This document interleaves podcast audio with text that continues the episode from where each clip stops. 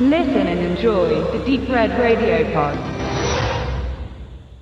Ja, herzlich willkommen zur einer weiteren B-Seite einer Roadshow Extravaganza. Ich bin hier der Tobe und an meiner Seite der Benedikt und äh, den werdet ihr auch sehr oft jetzt hier in, in der B-Seite hören. Ist das schon fast Ich bin, normal? ich bin sozusagen der Farin äh, und unser Deep Red Radio. Ich, ich schreibe die meisten Songs. und ich bin der Herr, der stehend an den Kesseln rührt. Wir haben diesmal einen relativ großen Wicked Vision Block drinne äh, mit drei Filmen. Das liegt nicht daran, dass uns das übelst nervt, aber der äh, Daniel ist unheimlich spendabel, was äh, Rezensionsmaterial angeht. Und darüber freuen wir uns auch. Und wir wollen natürlich auch alles irgendwann mal veröffentlichen und dass es eben nicht rumliegt. Und deshalb ist das äh, vor allen Dingen die, äh, die Sparte auch der, der Raw-Side bei Wicked Vision wird hier auch immer Platz finden. Und wir haben heute auch zwei Titel mit dabei, die im Mediabook erschienen sind. Der Ice Cream Truck und Last Girl Standing. Und noch einen aus der Black Cinema. Richtig, der nochmal im Ton sich leider vergriffen hat. Äh, also mit viel Raumklang daherkommt. Alles ist äh, informationstechnisch korrekt und auch zu verstehen, aber eben nicht ganz so gut von der Qualität her, wie ihr es eigentlich von uns gewohnt seid. Genau. Und damit es noch etwas für die Menschen gibt, die zwölf sind, äh, gibt es noch eine Rezension zu Semperfi, einem, ja, Drama, das auch bei mir eine Besprechung fand. Ja, also wie gesagt, wir haben es ja schon angekündigt äh, in der ersten B-Seite. Es bleibt unregelmäßig. Wir räumen im Archiv auf und äh, hauen das Zeug mal raus. Ihr werdet natürlich auch weiterhin unsere gewohnte Show im Zwei-Wochen-Rhythmus bekommen, in 60 oder 120 Minuten Rhythmus. Das ist jetzt nicht zwangsläufig, dass wir dort irgendwie hochwertigere Sachen drin haben, sondern dann sind vielleicht etwas aktuellere Sachen drin, die, äh, wenn es geht, mal schleunigst raus sollten. Und Wir behalten uns vor, das einfach spontan zu entscheiden, was wohin kommt. Aber es wird alles veröffentlicht, wie bekannt. Und damit starten wir jetzt äh, mit dem ersten Werk. Ich nehme an, das wird das Sample-Vieh werden. Bis dahin. Wir danken Ihnen für Ihre Aufmerksamkeit und wünschen Ihnen nun gute Unterhaltung mit dem Videoprogramm Ihrer Wahl.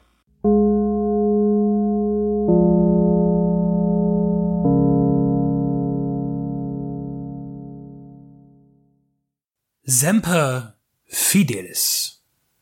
Das ist Latein und heißt immer treu. Und das ist das Motto des US Marine Corps. Es wird gern verkürzt ausgesprochen und im Englischen dann eben als Semper Fi bezeichnet. Es beschreibt den gewünschten Chorgeist, der sicherlich schon bei einer harten Ausbildung etabliert wird und dann später auch, wenn es Einsätze gibt, die Soldaten zusammenhält und ja, brüderlich vereint. Etwas über 180.000 aktive US Marines gibt es als Teilstreitkraft innerhalb der amerikanischen Militärstreitkräfte und äh, um die 38.000 Reservisten zählen noch dazu, die eben auf Abruf ein ziviles Leben führen. Und um fünf junge Männer geht es in dem Film Semper Fi, die eben als Reservisten in einer Kleinstadt leben im Bundesstaat New York, in der Gemeinde Bridgewater, alle in unterschiedlichsten Jobs. Der, den, den wir eigentlich am meisten folgen, das ist Callahan. Er ist Polizist. Und die fünf sind, ja, so, so eine ganz eingeschworene, ja, eine wilde Truppe, die auch mal gern über die Stränge schlagen. Aber nichts Gefährliches, alles okay. Der Film platziert sich im Jahr 2005, nachdem der Anschlag auf das World Trade Center am 11. September 2001 äh, die politische Lage auch mit dem Nahen Osten sehr instabil werden ließ, kam dann auch später noch der Irak-Einsatz. Also hier geht es darum, dass äh, genau zu dem Zeitpunkt, wo diese Ungewissheit ist, ähm, werden sie eingezogen. Im Übrigen ist das aber äh, gar nicht das Thema des Films, denn der Konflikt und der Grund, warum sie jetzt eingezogen werden als Reservisten und in den Einsatz sollen, wird im Film überhaupt nicht besprochen. Das ist kein Thema, es wird nie auch nur ein Wort darüber gesagt. Und äh, das ist einfach auch dramaturgisch gar nicht relevant, denn es geht nicht um Krieg in diesem Film. Nein, es ist ein Drama das die Beziehung zwischen zwei Halbbrüdern beschreibt. Der eine ist Callahan und der andere ist Oyster. Und äh, Callahan ist der Ältere und tut Oyster auch mit bei sich wohnen lassen, weil der es nicht so richtig auf die Reihe bekommt. Hilft ihm immer wieder mal einen Job zu finden und ja, und die beiden sind sich schon sehr nah, aber auch irgendwie gibt es Rivalität und es liegt in der Vergangenheit ein Konflikt mit dem gemeinsamen Vater, der auch nur immer ganz kurz angesprochen wird, aber eigentlich worauf nicht eingegangen wird, wo aber wohl die, die Herzen schwer liegen und wo auch ein Streit zwischen den beiden schlummert. Und was nun eigentlich passiert ist, dass nur vier dieser Freunde, unter anderem Callahan, in den Irak zum Einsatz gehen. Oyster bleibt in den Staaten zurück im Gefängnis. Denn kurz bevor die Einberufung erfolgt, wird er bei einer, ja, Kneipenschlägerei, die er auch gar nicht angezettelt hat, seinen Gegner zu Boden strecken und dieser fällt so ungünstig, dass er dabei zu Tode kommt. Er muss also ins Gefängnis für 25 Jahre. Jetzt kommt diese sehr kurze Sequenz im Irak und anschließend sind wir wieder zurück in, in Bundesstaat New York und nun geht es darum, die ganze Sache aufzuschlüsseln unter den Brüdern. Und Oyster mm, absolut mauert, weil er mit Callahan nichts zu tun haben will, denn Callahan ist es gewesen, der seinen Bruder verhaften musste. Und nicht nur das, sondern er hatte schon auch den Plan gehabt zu flüchten, denn äh, die Grenze nach Kanada ist nicht weit weg und Callahan hat ihn davon abgehalten, ihn verhaftet und ins Gefängnis gebracht. Und dafür, dass er jetzt eben im Knast ist, gibt er ihm natürlich die Schuld, seinem großen Bruder. Das Problem ist, dass er im Gefängnis äh, viel Gewalt erleben muss, die vor allen Dingen von den Wärtern ausgeht gegen seine Person.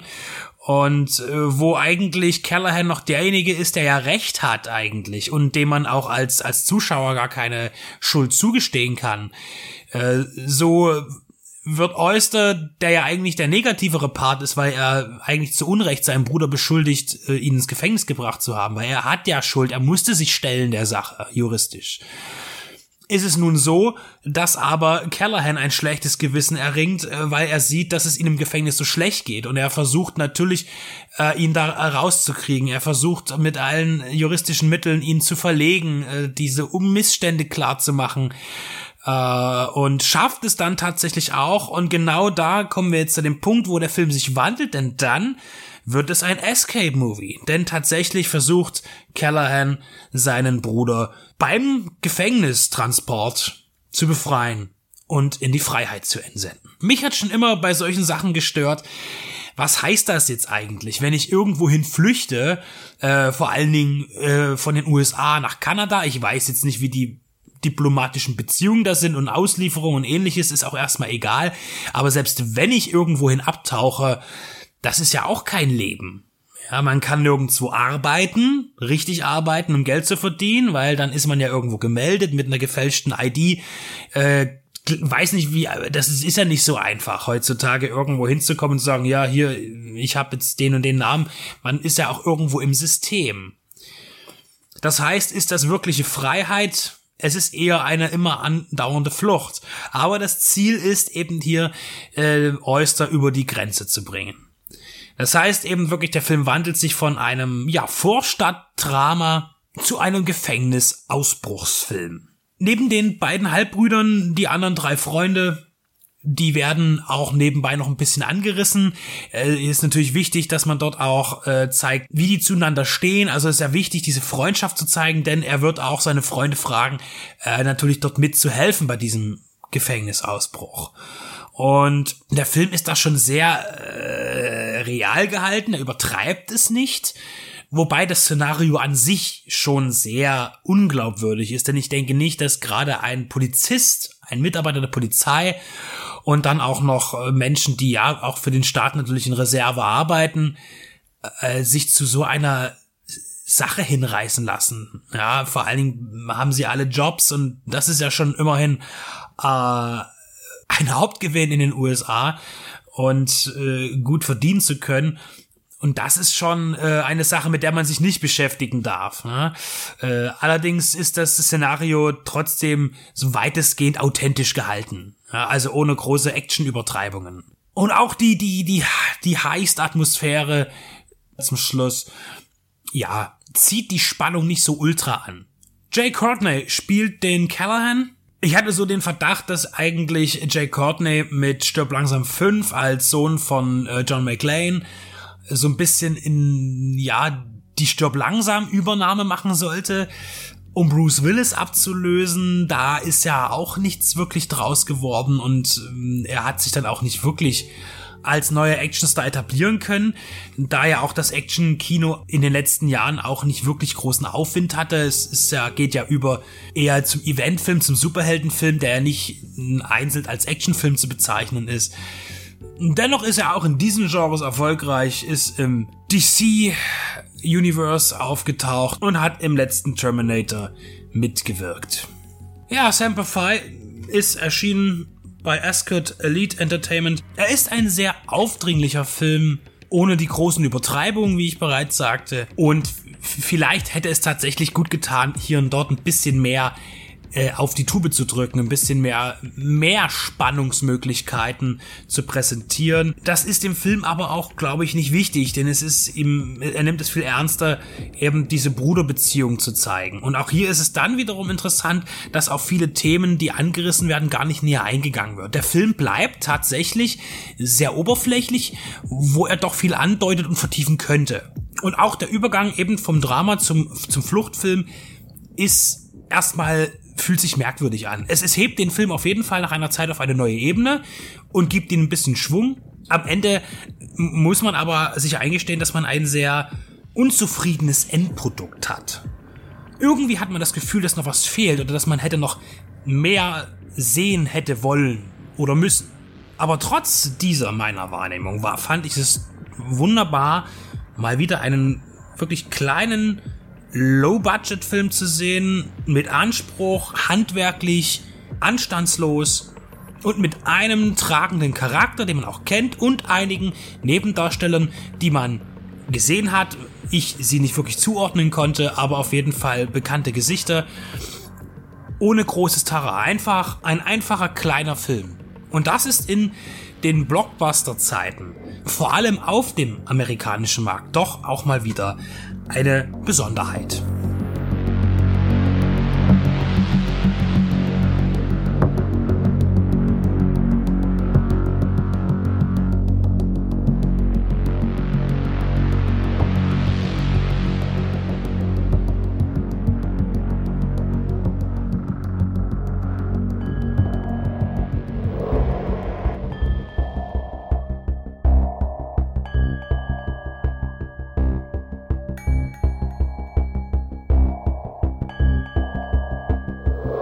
Herzlich willkommen bei Wicked Cinema, dein auditiver Filmführer durch die Welten des hammeresken Horrors, namenloser Schrecken und nervenzerfetzender Grauen. Hier auf Deep Red Radio.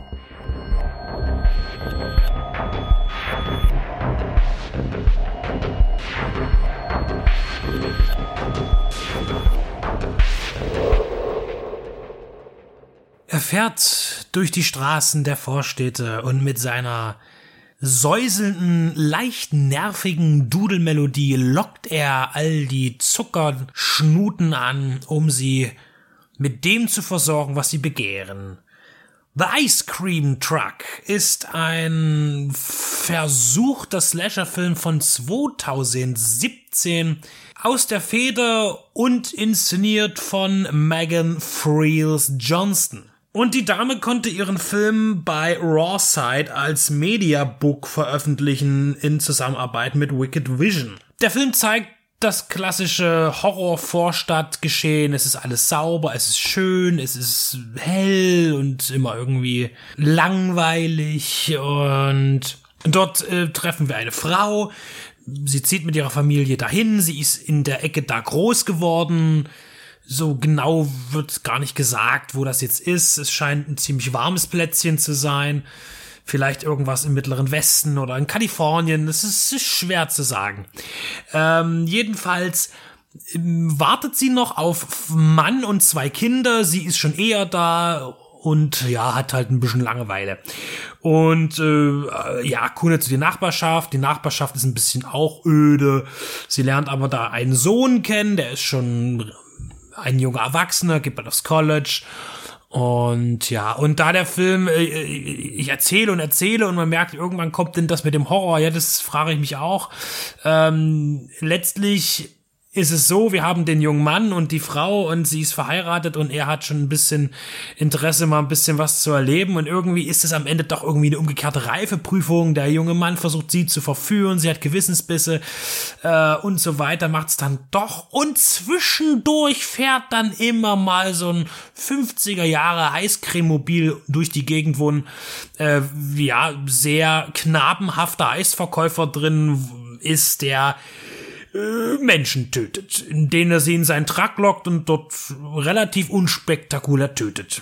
Oder auch außerhalb, zum Beispiel mit seinem Eisportionierer, äh, auf Menschen einprügelt. Wir haben hier einen Bodycount von fünf und da ist der naja, jetzt Spoiler ist schon ziemlich hart, aber da ist dann der Ice Cream Man auch mit dabei, der, der am Ende, ja, besiegt wird. Das ist jetzt für einen 88-minütigen Slasher-Film nicht wirklich, ja, markig. Es ist so, in den ersten paar Sekunden, und das ist wirklich so, die Kamera fährt runter und in dem Moment immer, oh, das ist gar nicht so schlecht gedacht, jetzt diese Einstellung und wie sich die Kamera bewegt. Und dann nach wenigen Sekunden setzt so ein typischer Sound ein, der einen sofort an Haddonfield denken lässt und der einem sofort verbindet mit all Slasher-Klassikern aus der guten Zeit. Und dann muss man aber relativ schnell merken, dass es damit auch gewesen ist. Ich weiß nicht, was die Idee war von äh, Regisseurin Johnston. Sie wollte hier möglicherweise mal wieder Slasher mit einem neuen Thema verbinden. Man will ja immer irgendwie herausstechen und sie nimmt sich dann diese, ja, diese Puma-Geschichte da, ja, aber da, da, da kommt nichts bei rum. Ja, also es wird viel zu viel geredet über nichts und es gibt auch viele Szenen, in denen nicht geredet wird, in denen aber auch nichts passiert. Äh, hinzu kommt, dass ein Slasher-Film Effekte braucht. Ja, und da wird immer gerne oder muss an der falschen Stelle gespart werden. Wir sehen hier fast nix. Ja, es gibt einmal ein Messer in der Hand, ja, das prima. Und dann noch mal was etwas intensiveres, was aber eigentlich ja als recht dürftiger Effekt entpuppt wird. Der Film funktioniert einfach nicht in dem Sinne, wenn man sich unterhalten fühlen möchte. Ja, und auch diese, dieser, der Typ, ich, die, die, der Reiz, dass da jetzt dieses, dieses 50er Jahre Mobil rumfährt und äh, in diesem, äh, in der neuen, heutigen Welt, ähm, das ist schon, ja, da kann man was draus machen, aber dieser Eisverkäufer, das ist ja ein Kind fast schon, der ist auch vielleicht Anfang 20, benimmt sich wie ein 60-Jähriger äh, und verkörpert da, glaube ich, so ein bisschen das, das, das weiße, gute, edle Amerika das ist äh, ja vielleicht dann als Gesellschaftskritik ganz nett, wenn noch irgendwelche anderen Hautfarben als Weiße mitspielen würden in dem Film. Auch das bleibt irgendwie am Ende zurück. Und äh, noch am, also richtig am Ende dann, wenn, wenn der Film am Ende ist und, und ich dann auch als Zuschauer, ähm, dann versucht er noch äh, mit mysterischen Verwirrungen, äh, ja, irgendwas anzustiften, irgendeine Bedeutung herbeizuzaubern die aber verpufft. Die Raw-Side-Reihe bringt ja sehr gerne eben Independent-Filme raus, gibt Menschen eine Chance und bisher sind da auch echt interessante Projekte dabei gewesen. Das ist jetzt der erste, wo ich wirklich sage, das hat überhaupt nicht funktioniert. Da mag Ambition da sein, aber eine Idee, eine wirkliche ausgereifte Idee, eine Idee für ein Drehbuch, einfach mal wirklich Dialoge schreiben, die auch interessant sind selbst wenn es um nichts geht, das ist wichtig, ist aber hier leider nicht geschafft worden. Trotzdem wieder der übliche Anspruch an diesen Mediabooks. Es gibt einen Booklet-Teil, es gibt einen Audiokommentar mit der Regisseurin, es gibt äh, Making-of und Outtakes und die üblichen Extras, die man von dieser Auswertungsform gewohnt ist. Hier ist die VÖ allerdings wesentlich hochwertiger als das filmische Produkt selbst.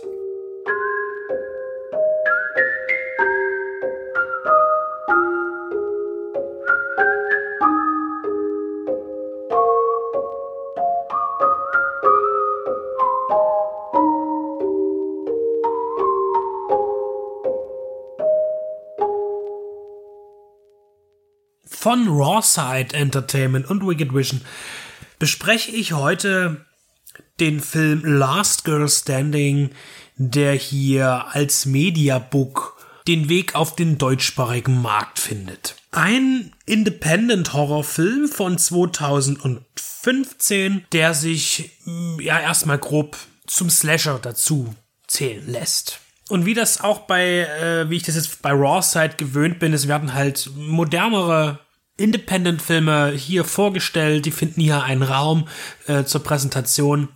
Und äh, da habe ich ja auch schon, wo ich da ja immer sehr skeptisch bin, auch schon äh, mich überraschen lassen dürfen.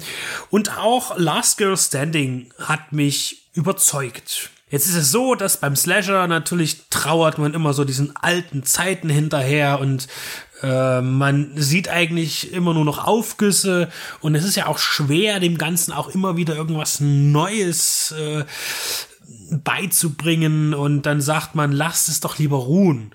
Aber in der Tat ist es so, dass der Regisseur und Autor des Films äh, Benjamin R. Moody einen sehr ruhigen Weg gegangen ist und damit auf jeden Fall punkten kann.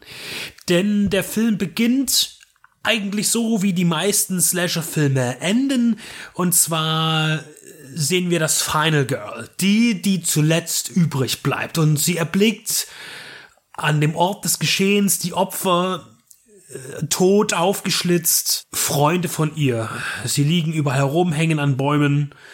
Und da ist eben auch noch der Killer. Hm, eine Figur, die uns äh, ja, gezeigt wird als klassischer Slasher-Killer. Er hat so, so ein, ja, so, so ein Tiermaske, so ein bisschen mit Fell und da ist ein Geweih dran. Das ist jetzt weniger das klassische, aber er hat eine Machete. Und äh, in der anderen Hand hat er so einen Bärenfänger, so ein schönes, großes Jagdmesser. Ja, und sie schafft es aber, ihn, ja, zu entkommen zum einen, zum anderen aber auch ihm zu töten. So, das ist der Anfang des Films. Und jetzt, man wird im Laufe des Films dann die Information erhalten, dass vier Jahre vergangen sind und wir sehen, wie sie sich versucht, in ein normales Leben hineinzuversetzen. Sie hat einen Job in der Wäscherei, sie wirkt immer recht emotionslos und sie versucht halt wirklich irgendwie kaum Kontakt zu haben zu anderen. Ihre Wohnung ist auch nach Jahren sehr, sehr puristisch, es ist sehr funktionell, sie hat keine wirklich gemütliche Einrichtung, immer so ein bisschen auf dem Sprung lebend und äh, sie hat eben natürlich noch nicht abgeschlossen. Sie äh, befürchtet, dass sie immer belauert wird, dass, dass, dass, dass irgendwas hinter ihr ist und sie kriegt da auch keine Ruhe rein. Und dann kommt sie an einen Punkt, wo sie dann doch irgendwie Kontakt zulässt zu anderen Menschen. Sie lernt einen jungen Mann kennen und dessen Freundeskreis und da fühlt sie sich ganz geborgen und je mehr sie sich eigentlich diesen Menschen äh, zugehörig gefühlt, desto unruhiger wird sie, weil sie Angst hat, dass wieder äh, dieser Mörder kommt und ihr alle Freunde wieder wegnimmt. Und das führt dazu, dass sie sich auch ein bisschen, ja, merkwürdig verhält und als durchgeknallt wahrgenommen wird. Und äh, natürlich gibt es aber dann auch in der Gruppe äh, Leute, die sagen, pass auf, du musst das irgendwie abschließen, das Thema zum Abschluss bringen. Und bei dieser, bei dieser Reise äh, da eben einen Schlusspunkt zu finden, um sich nochmal mit dem Thema genau zu beschäftigen, wird es aber nicht besser, sondern eben eher schlechter. Und es wird am Ende auch in einer Orgie, in einem Massaker der Gewalt enden. Es ist tatsächlich so, dass nach den ersten fünf Minuten, wo wir eben dieses, äh, dieses typische Slasher-Szenario am Kennenlernen, folgt dann wirklich, ja, einfach nur der Alltag von Cameron, so heißt im Übrigen, die Hauptcharakteren. Es ist alles sehr angenehm einfach gehalten. Der ganze Film sucht nicht nach der bestmöglichen und ausgefeilsten Optik. Nein, er ist ganz einfach, einfache Sets, einfache Dialoge und so einfach sie sind, so gut können sie gespielt werden tatsächlich. Also äh, hier ist man wirklich in diesem ganzen Minimalismus fährt man sehr gut und aber auch dieser dieser auch dieser äh, technische Minimalismus ist wirklich sehr gut gemacht. Es ist ein Debütlangfilm von Moody und ich muss besonders loben hier den Schnitt. Den hat er gemacht, äh, zusammen mit Michael B. Black. Der Film ist wirklich einfach und gut geschnitten. Es gibt ja auch Filme, die sind dann so äh, auch optisch so zäh und mm, und keine Ahnung und obwohl nichts passiert in in der meisten Zeit dieses Films, weil einfach nur eine sehr einfache Geschichte erzählt wird, die ist das sehr gut zu erleben, denn der Film ist einfach gut geschnitten. Immer an dem richtigen Moment und die Kamera spielt natürlich auch mit dazu. Die Kamera ist immer in Bewegung, sie ist nah dran, schweift aber nie aus, sie ist nicht extrem, sie ist einfach, einfach beobachtend. Also alles in sich simpel, aber richtig gut umgesetzt. Und das ist, glaube ich, auch das Beste, was du als Independent-Film, wenn du gar kein Geld hast, wirklich machen kannst. Und dafür braucht man ja auch ein bisschen Erfahrung. Und gerade beim Schnitt ist es so, dass Michael B. Black äh, zumindest schon sehr viel Erfahrung hat, aber besonders eher im Animationsbereich als Cutter. Und zwar für so ein paar Lego-Serien äh, und auch dann Marvel so Geschichten. Und äh, da hat er auf jeden Fall Reputation. Das heißt, wir haben hier wirklich einen gut gemachten, günstig produzierten Film, der nicht mehr sein will, als er ist, der ein, ein einfaches Gerüst nimmt und es gut auslebt. Natürlich haben wir dann auch im Endsegment Splatter-Momente, die sind ausschließlich physisch umgesetzt. Wir haben keinen Einsatz von CGI, was eben nochmal dazu kommt und das Ganze nicht in irgendeine Richtung absacken lässt. Denn das wäre dann der Supergau, irgendein übertriebener Computer-CGI. Blutsblätter, der dann alles versaut. Nein, wir haben hier in einem angemessenen Maße reale Gore-Effekte.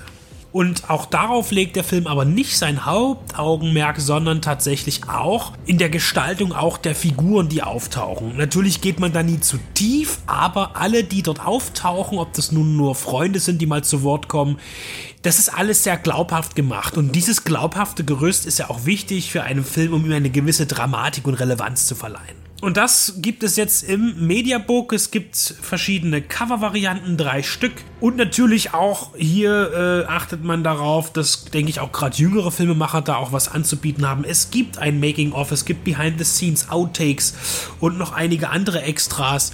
Auch ein Booklet-Teil, in dem sich Christoph N. Kellerbach mit dem Film auseinandersetzt. Dieser Film wird den ganz harten Splatter Jünger überhaupt nicht erreichen, denke ich. Denn dafür ist er einfach viel zu anders und viel zu unaufgeregt erzählt und eben nicht auf der Suche nach der großen Sensation. Und genau das macht den Film für mich sehenswert. Innerhalb des Subgenres.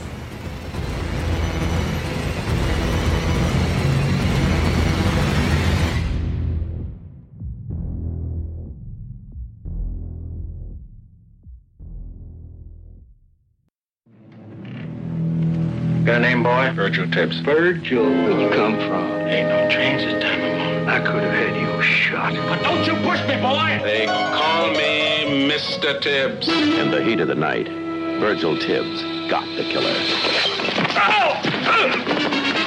In his new movie, he's not sure he wants to. Sidney Poitier, Martin Landau, in They call me Mr. Tibbs. Think she's been strangled, too. It'll take the autopsy. Go back. Show me the neck. Couldn't be shorter if you bit him. Maybe you ought to pass this one. You killed the wrong man. All I want is a clean case. Belongs to Logan Sharp. Give us this, our first victory. Virgil! So what now? And you're gonna have to book 'em all clear 'em fast. Let me go. You're treating him like a fish on a hook. Logan, we want your permission to take these clothes to the lab and check them for blood spots. It seems to match. For the last couple of months, I've been sleeping with her. He's a very friendly landlord. He's on the bridge, Lieutenant. Shall we pick him up? That murder. Why don't you stay home and control your son? The last time Virgil Tibbs had a day like this was in the heat of the night. Sidney Poitier, Martin Landau, in They Call Me Mr. Tibbs. Wunderschönes Hello an die lieben Hörenden da draußen. Wir machen weiter mit der Nummer 2 der Black Cinema Collection von Wicked Vision Media. Und welchen Titel haben wir uns ausgesucht, Benedikt? Ja, wir nicht. Äh, Wicked Vision hat ihn für uns ausgesucht und zwar 10 Stunden Zeit für äh, Virtual Tips oder eben auch äh, im Originalton nach dem Zitat des ersten Films. Es geht um ein Sequel. They call me Mr. Tips. Und du sagst es, und alle sagen es falsch. Also nicht falsch, aber ich habe das auch in dem Special äh, gehofft, mal so zu hören. Das Mr. ist verdammt nochmal groß geschrieben. Das, darum geht's hier nämlich. They call me Mr. Tipps. Nicht irgendwie Freundchen-Tipps oder sonst irgendwie Virtual oder, oder Freund oder Kumpel. Mr. Tipps. Das ist groß geschrieben auf dem Originalplakat. Äh, aber okay, es ist äh, inhaltlich Und das ist schon die Ansage auch in, im, im, im Originalfilm. Also wir reden natürlich, ist Original in der Hitze der Nacht. Ein wichtiger Film und äh, die zwei in der Black Cinema ist das Sequel. Hm. Äh, eben genau den äh, They Call Me Mr. Tipps. Ganz kurzer Ausreißer zum äh, in, in The Heat of the Night. Muss man. Äh, ähm, ja. 67, glaube ich. Ist korrekt, Norman Jewison äh, war der Regisseur. Äh, den Oscar als Nebendarsteller hat äh, in dem Fall der Weiße bekommen. Der Sheriff. Das müssen wir jetzt auch mal so sagen. Ähm, war aber für Sidney Poitier ähm, schon eine sehr wichtige Rolle, auch wenn Sidney Poitier einer von denen ist, die als Schwarze schon relativ populär waren in der damaligen Zeit. Wir erinnern uns an äh, Gesprengte Ketten, äh, diesen großartigen Film äh, an der Seite von, hilf mir mal schnell, äh, der, der, der, der Mann von, von Janet Lee, wie hieß er denn? Tony Curtis. Tony Curtis. Äh, Ich wollte dich ein bisschen grillen. ja, lassen. aber das, das war der Mann von, von Janet Lee, ne? Äh, zeitweise. Ja, genau, also genau, großartiger Film, der war ja schon von 1960. Äh, Sidney Poitier, bereits ein etablierter Name. So, das ist schon mal der erste Unterschied zwischen Namen wie äh, ähm, äh, Richard Roundtree hat auch schon vielleicht vorher Filme gemacht, aber der ist mit Chef erst richtig rausgekommen. Wir hatten in der ersten Besprechung Jim Brown, der war auch schon bekannt, äh, der war auch wichtig im Sportbereich, aber das war seine erste Hauptrolle. So, Jetzt haben wir hier das Sequel. Was unterscheidet denn bitte einen Virtual Tips vom Slaughter? In einem Satz gesagt. Dass er kein Blaxploitation-Film ist. Ja. Und äh, aber auch zum Vergleich des Originals ein der ja noch diese, diese Spannung zwischen Rassist, Rassist, das rassistische Amerika sehr versöhnlich ist. Äh, das aber nicht gesagt wird, sondern man sieht es. Das werde ich dann später nochmal äh, genauer ausführen. Und ich will nochmal ganz klar sagen, dass Mr. Tips, das ist ja wichtig, weil er ist eben nicht Boy. Das ist eben nochmal für die Erklärung klar, wer sich das jetzt nicht vorstellen kann. Es ist wieder ein Emanzipationsfilm gewesen. Es ist wichtig gewesen, dass zur Gleichstellung des schwarzen Mannes in Amerika, des schwarzen Menschen in Amerika, dass man eben nicht mehr Boy gerufen wird, ja, sondern er ist der Mister. Und das soll bitte jeder begreifen. Und er ist ja, man muss wissen, es gab, es gibt ja geteiltes Amerika. In den Städten war man vielleicht ein bisschen liberaler unterwegs und da war die Fortschrittlichkeit noch. Und er spielt ja aber hier auf dem Land im ersten Teil und da ist der Schwarze noch, ja, der Untermensch. Ich sage es jetzt einfach so, wie es eben wahrgenommen wird. Und wir sind aber jetzt beim Sequel haben wir einen Stadtfilm. San Francisco. Äh, Virtual Tips ist ein äh, Polizeimitarbeiter, ich glaube, er ist Lieutenant und ist bei der Mordkommission. Und äh, wo das noch am Anfang eine Zufallsbegegnung ist, auf dem Land, wo er eigentlich nur auf Durchreise ist und dann aber einen Fall behandeln muss, äh, mit einem sehr rassistischen Sheriff, also eine Art Buddy-Movie, äh, bloß ohne großen Humor. Äh, zwei Gegensätze müssen gemeinsam an einer Sache kämpfen, an einer Sache ermitteln. Das war das Thema des ersten Films und auch der Serie, die dann in den späten 80ern kam, die Fernsehserie. Und der zweite Teil funktioniert aber ganz anders, denn hier ist er eben städtisch verortet. Man, wir lernen seine Familie kennen äh, von Virtual Tips. Ähm, und äh, ein, ein Mordfall muss behandelt werden. Das ist aber wichtig, wie du sagst, er äh, macht, äh, erzählt eben die Geschichte des ersten Teils nicht weiter, das macht dann die äh, TV-Serie, das wird auch hier in diesem Video-Feature angesprochen, sondern er erzählt seine eigene Geschichte. Ich möchte noch mal ganz kurz zwei Jahre die Uhr zurückdrehen. Wir sind jetzt hier im Jahr 1970. Äh, wir hatten Slaughter, das war 72 und vielleicht als Markstein, auch wenn da viele sagen, da war vielleicht Van Peebles, äh, ich sag's jetzt richtig, Sweet Sweet Badass Song, ich hoffe, ich habe den Titel richtig gesagt, der war ja noch vor Shaft, aber eigentlich ist so diese Initialzündung war mit Shaft 71, also dieser Badass Song, der Film war glaube ich noch vor Shaft und wir haben aber Virtual Tips, also das Sequel hier, äh, das von 1970, das war vor Shaft und ähm, der ist noch nicht dieser ultra coole Richard Roundtree Chef-Typ. Ich finde, der spielt halt noch so nach den Regeln und hält sich einfach an seine, ähm, äh, hält sich also an die Anweisungen. Man hat hier nicht das Gefühl, dass er so ein Brutaler ist wie der Slaughter, der dann eben durchgreift, sondern er macht so ein bisschen brav sein Ding. Aber du hast mehr zu dem Film zu erzählen? Es ist ein College Man. Ne? Er ist ein gebildeter Mann der Oberschicht, der mittleren, der, der unteren Oberschicht. Also er ist äh, angekommen. Und ähm, ja, also mein Augenmerk ist erstmal, ähm, na, ich fange vielleicht mal mit etwas Trivialeren an. Ich möchte kurz auf den Regisseur eingehen. Gordon Douglas. Was für ein Typ. Ja, was hat er für tolle Filme gemacht? Ich finde es klasse, der hat ja so eine Ultra-Auswahl. Ähm, eigentlich mein Lieblingsfilm ist ja äh, Them, Formicula mit der Riesenameise. Der ist ja von ihm. Ne? Ein toller Film, vor kurzem wieder gesehen. Was für ein Actionbrett und ein Monsterfilm, sensationell.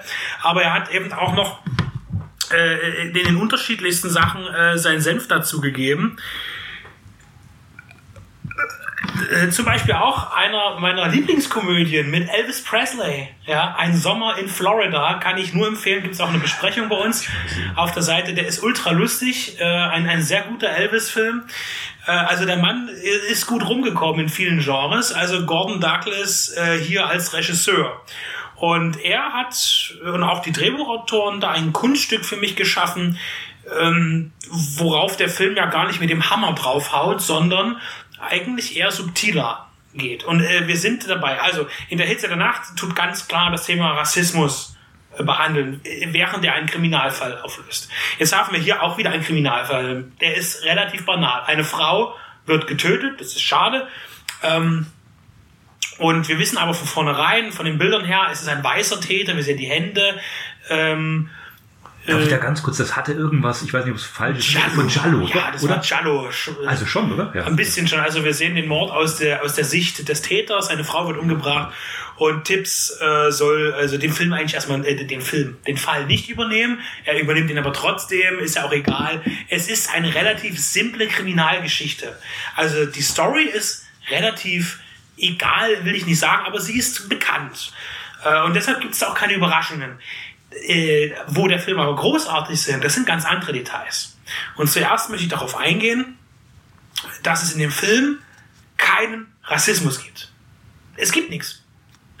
Es wird nie irgendein Schimpfwort gesagt, das rassistisch ist.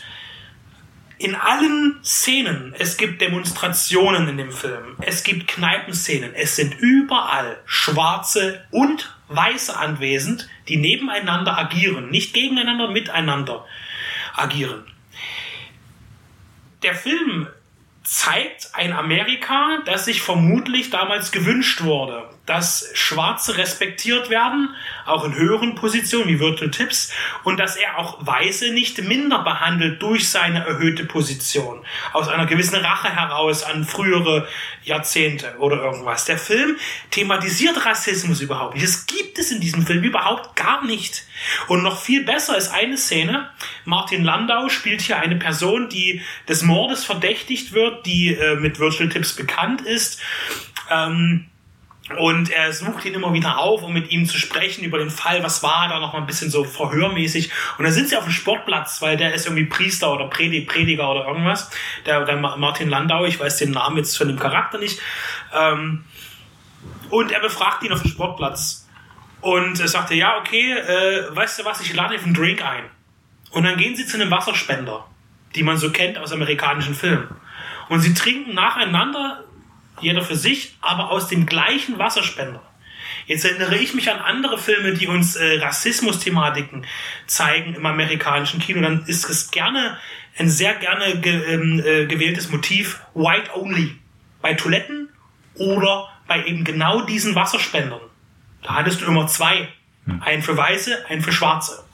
Hier völlig normal und ohne weiter drüber nachzudenken, trinken beide aus dem gleichen. Das ist jetzt für uns, für heute, jetzt erstmal nichts, was auffällt. Aber der Film ist von 1970. Erst nicht mal zehn Jahre zuvor, ich glaube 64, wurde das so juristisch aufgehoben, die Rassentrennung in den USA. Und da war die noch lange nicht überall. Und das sagt ja auch der Film in der Hitze der Nacht. Der thematisiert ja genau das, dass es noch nicht überall in jedem äh, Redneck Brain reingekommen ist, dass da irgendwo äh, eine Gleichstellung stattfindet, juristisch, die human sowieso schon längst hätte sein müssen, schon immer hätte sein müssen.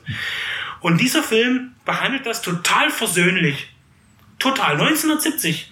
Wie du sagst, ist interessant. Er setzt eigentlich äh, eine gewisse, ich will es mal sagen, vielleicht Utopie äh, voraus, wie es sein könnte, aber definitiv noch nicht so war. Richtig. Wir haben ja gesagt, bei Slot hat das ganz anders funktioniert. Ich sag nur die Trophäen, die du in der ersten Review angesprochen hast. Der Weiße, der sich in seinem Trophäen-Sammelsurium der ausgebeuteten äh, Rasse, sage ich mal, äh, suhlt ja, und äh, seine Dominanz äh, behauptet sieht. Genau. Eine Szene aus Chef fällt mir da aber ein. Chef, wie gesagt, funktioniert da anders. Äh, Der ist kerniger, der hat mehr, mehr Sex. Ich muss auch sagen, sie Sidney Poitier als Virtual Tips, der ist halt, wie du sagst, College, College Man, der ist brav, der ist nicht sexy. Ja, der ist einfach, der ist korrekt, der macht sein Ding, der, der löst den Fall, sage ich mal, das ist, das ist cool. Aber das ist nicht so diese Powerfigur, die man aus dem Black Exploitation, du hast ja gesagt, das ist kein Black Exploitation Figur aus dem Black Exploitation Cinema sich gewünscht hätte. Aber in Chef gibt es eine Szene im ersten, die fand ich schon immer ziemlich gut. Das erste Mal, als ich ihn im Fernsehen gesehen hatte, äh, ich glaube, er trinkt einen Kaffee oder so, ja, diese typische Kaffeemetapher oder hat die schwarze Tasse. Und, und äh, ich, ich glaube, er- fängt an, Chef, ne, als, als die aktive Person. Hält dem, hält dem äh, weißen äh, Kollegen von ihm, da gibt es ja schon ein bisschen Widersprüchlichkeit, ein bisschen Rivalität auch auf dem Revier. Ich glaube, es ist sein Vorgesetzter, ich weiß es nicht. Hält ein weißes Blatt Papier neben sein Gesicht und sagt, hey, Sie sind ja gar nicht weiß. Und dann sagt er, eine schwarze Kaffeetasse, sage ich mal, hält's ihm, und du bist ja gar nicht schwarz. Also diesen Dialog hat schon ansatzweise auch ein Chef gegeben und sagen, es ist alles nur Aber hier wird es thematisiert. und ja, Und es wird mit keinem Wort erwähnt. ja, das In- finde ich wirklich interessant. In ja. Tips. Also ich vertraue dir da jetzt, weil mir würde jetzt auch keine Szene einfallen, aber du hast die jetzt da besser äh, noch im Gedächtnis als ich. Ähm, Und ja. es gibt noch ein anderes Thema in dem Film. Sex vor Kindern. Nicht, nicht nur das, die Szene mit dem Kind. Äh, großartig. Äh, was wir nämlich kennen, wir lernen ja Virtual Tips Familie kennen und äh, ein Hauptthema ist, dass er halt auch viel unterwegs ist, aber natürlich auch für die Kinder da sein will. Er hat ein erzieherisches Problem mit seinem Sohn. Die Kinder sind so, was sind die? Der, der Sohn ist der Ältere, der ist vielleicht sieben oder acht, acht wahrscheinlich eher so. Er ist ja im Mittelschulalter. Also ich muss sagen, die Szene, wo er seinen Sohn zum ersten Mal aktiv begrüßt, wo er heimkommt, die hat mir sehr gut gefallen. Wie gesagt, mein ältester Sohn ist zehn, ich, mein zweiter noch viel jünger. Ich kann mich da ein bisschen reinversetzen. Der Sohn, entweder er, er, er guckt irgendwas im Fernsehen, heute würde mein Sohn wahrscheinlich irgendwas zocken, äh, und er registriert seinen Dad gar nicht. Ja, der kommt nach Hause und, und er spricht so mit ihm, wie die es gedreht haben. Der Sohn guckt nur auf den Fernseher. Ah, hallo, hm, äh, ja, möchtest du deinem Papa nicht mal irgendwie so... Das war witzig, aber zugleich real. So, und jetzt kommst du. Ja, er verurteilt sogar das Gitarre spielen. Mach doch mal was ordentliches. Les mal ein Buch und guck nicht mal Fernsehen oder spiel Gitarre.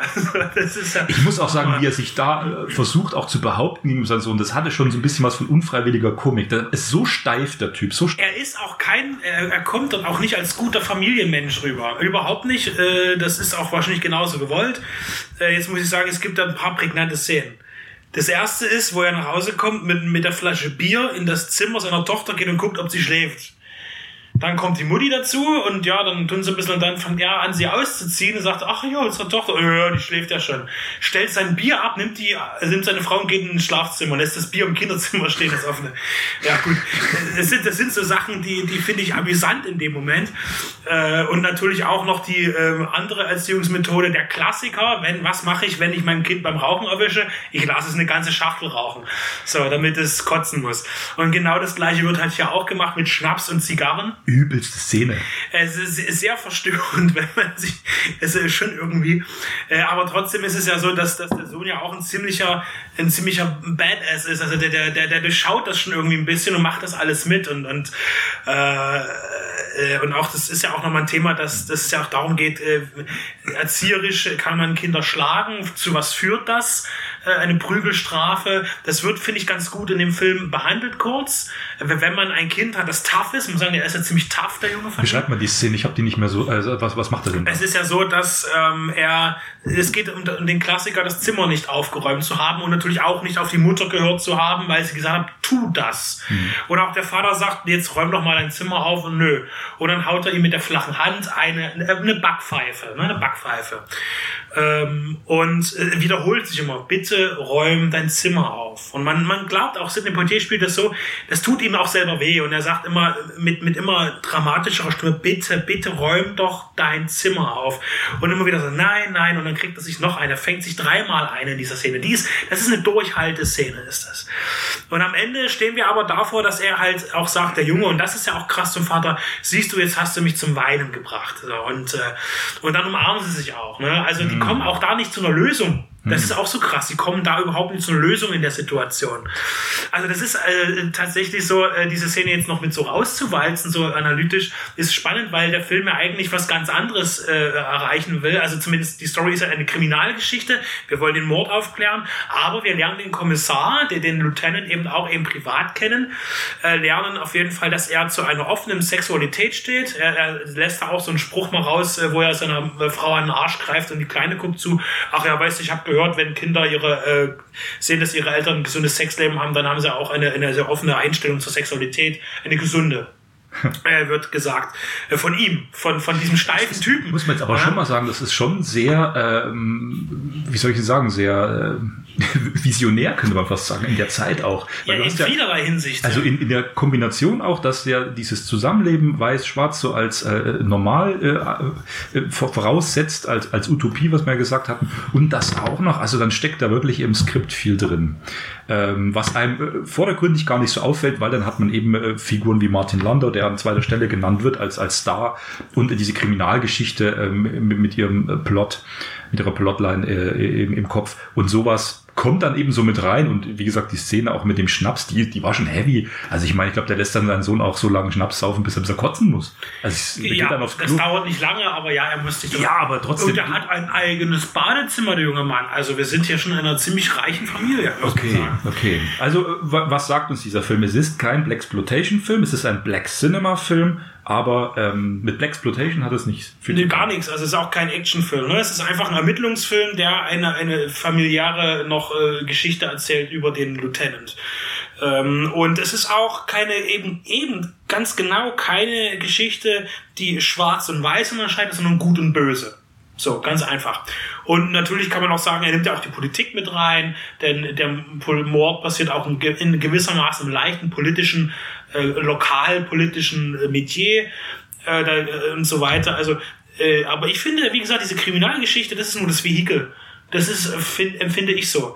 Der Film erzählt für mich viel spannendere Sachen für 1970. Zum einen, dass dieses Erziehungsthema und diese Offenheit mit der Sexualität innerhalb der Familie von den Eltern und was könnten Kinder davon halten, andere Erziehungsmethoden und natürlich da eben, dass Rassismus überhaupt kein Thema spielt. Und das finde ich wirklich spannend. Und, und finde ich auch hier sehr gelungen. So sehr die Kriminalgeschichte banal ist, so ist alles andere an dem Film, finde ich, großartig. Ja. Also eine gute Wahl äh, für die äh, für, für den zweiten äh, Ausflug in diesem Black Cinema in der Kollektion. Äh, es gab dann noch ein filmisches Sequel und zwar The Organization, glaube ich, hieß der ähm, mit Sidney Poitier als Virtual Tips. Äh, Und dann kam eben noch äh, Ende der 80er eine TV-Serie, die ziemlich langlebig war. Sieben Staffeln, also sieben Jahre hat man das durchgezogen. Äh, beginnt tatsächlich äh, als direktes Sequel zum ersten Teil oder behandelt das gleiche nochmal mit, vielleicht im Pilotfilm. Ich habe es nicht gesehen. Was können wir noch sagen? Auf jeden Fall ziemlich groovy. Natürlich der Soundtrack von Quincy Jones. Ah. Äh, hier äh, der, der große Quincy Jones. Ganz wichtig, Quincy Jones hat bei diesem Film, also der hat ja auch bei In der Hitze der Nacht den Soundtrack gemacht. Und hier ist es der erste Film, der den Funk einläutet im Film. Ah, Das ist, sollte man vielleicht nochmal erwähnen. Danke, danke Tobe. Also war das dieser entscheidende Film? Ja, das sollte man auf jeden Fall erwähnen. Danke.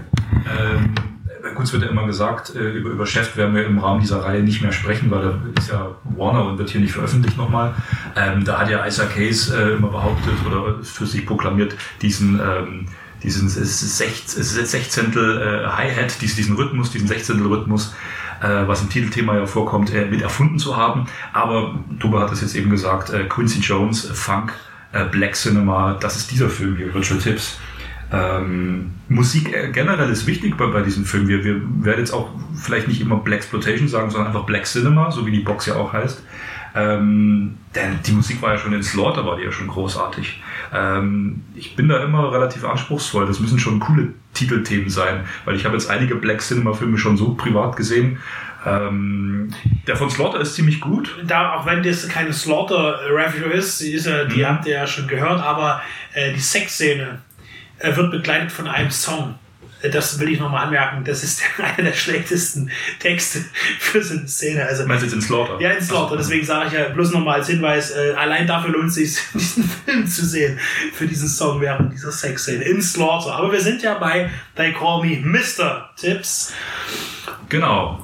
Und ähm, wie gesagt, mit dem Soundtrack äh, wird es bei anderen Filmen, ob das jetzt äh, Cross 110th Street ist, der ja noch kommen wird, oder eben Pam Grier-Filme oder andere, äh, spielt die Musik auch mal eine entscheidende Rolle und ist so eine Art Sprachrohr. Dieses Titelthema mit Slaughter oder äh, wenn auch gesungen wird, ähm, formuliert ja auch im Text irgendwas. Wer ist diese Figur? Was strahlt sie aus? Was für eine Bedeutung hat sie? Ne? Das ist immer auch wichtig. Wie gesagt, ich habe das in der ersten Review schon äh, betont. Ich werde es hier auch wieder betonen. Das äh, Videofeature von Dr. Andreas Rauscher ist äh, sehr gut. Es ist eine fortführende Videofeature-Reihe. Und äh, bei Virtual Tips heißt das Thema äh, von Mr. Tips zu John Shaft, neue Stars und Perspektiven. Also greift da eine Entwicklung auch nochmal ab im Black Cinema. Ähm, sehr sehenswert, sehr viele ähm, Filmbeispiele, äh, sehr gut eben argumentiert, formuliert. Es ist, ähm, er spricht das ja ein, man sieht ihn im Interview, wird immer wieder unterbrochen von Filmausschnitten, äh, aber er äh, ist argumentativ schlüssig, äh, eine einfache Sprache, aber sehr, sehr wissenschaftlich, wissentlich, äh, aufschlussreich, sehr unterhaltsam und, und informativ. Kann ich jedem nur empfehlen. Zehn Stunden Zeit für Virtual Tips, ein toller deutscher Verleihtitel, der wieder eine, diese zehn Stunden tun ja auf nichts hinweisen, das ist immer wieder, Zeiten sind immer sehr beliebt, ja, ähm, äh, wurde auch in vielen Filmen einfach mal irgendwie eine Zeitangabe reingetan, die da nichts zu suchen hat. Eigentlich ist auch heute noch ein beliebtes Thema tatsächlich. Ähm, aber ich denke, viel besser und viel prägnanter natürlich der Originaltitel in Bezug auf das Original und die Thematik. Vielleicht ist, und das ist jetzt ganz gut im Nachgang, vielleicht ist eben der Titel des Films das einzige, was auf eine Rassismusdebatte hinweist. In, in der Tat. They call me Mr. Tips. Ähm, und ich weiß gar nicht, ob wir es überhaupt erklärt haben. Es geht natürlich darum, äh, wie nennt man sie eigentlich da, wo sie herkommen. Natürlich nennt man mich bei meinem Namen und nicht bei irgendwas anderem. Und deshalb auch ähm, ein sehr wichtiger Film in der Black Cinema Collection. Und ich bin auch gespannt, wie es weitergeht und äh, wünsche dieser Box großen Erfolg. Sie ist ja eh limitiert erstmal, 1500 Stück. Das sagt uns zumindest äh, die, die Außenansicht. Und äh, wir werden, denke ich, weiter die Filme, die dort erscheinen, Auf jeden Fall.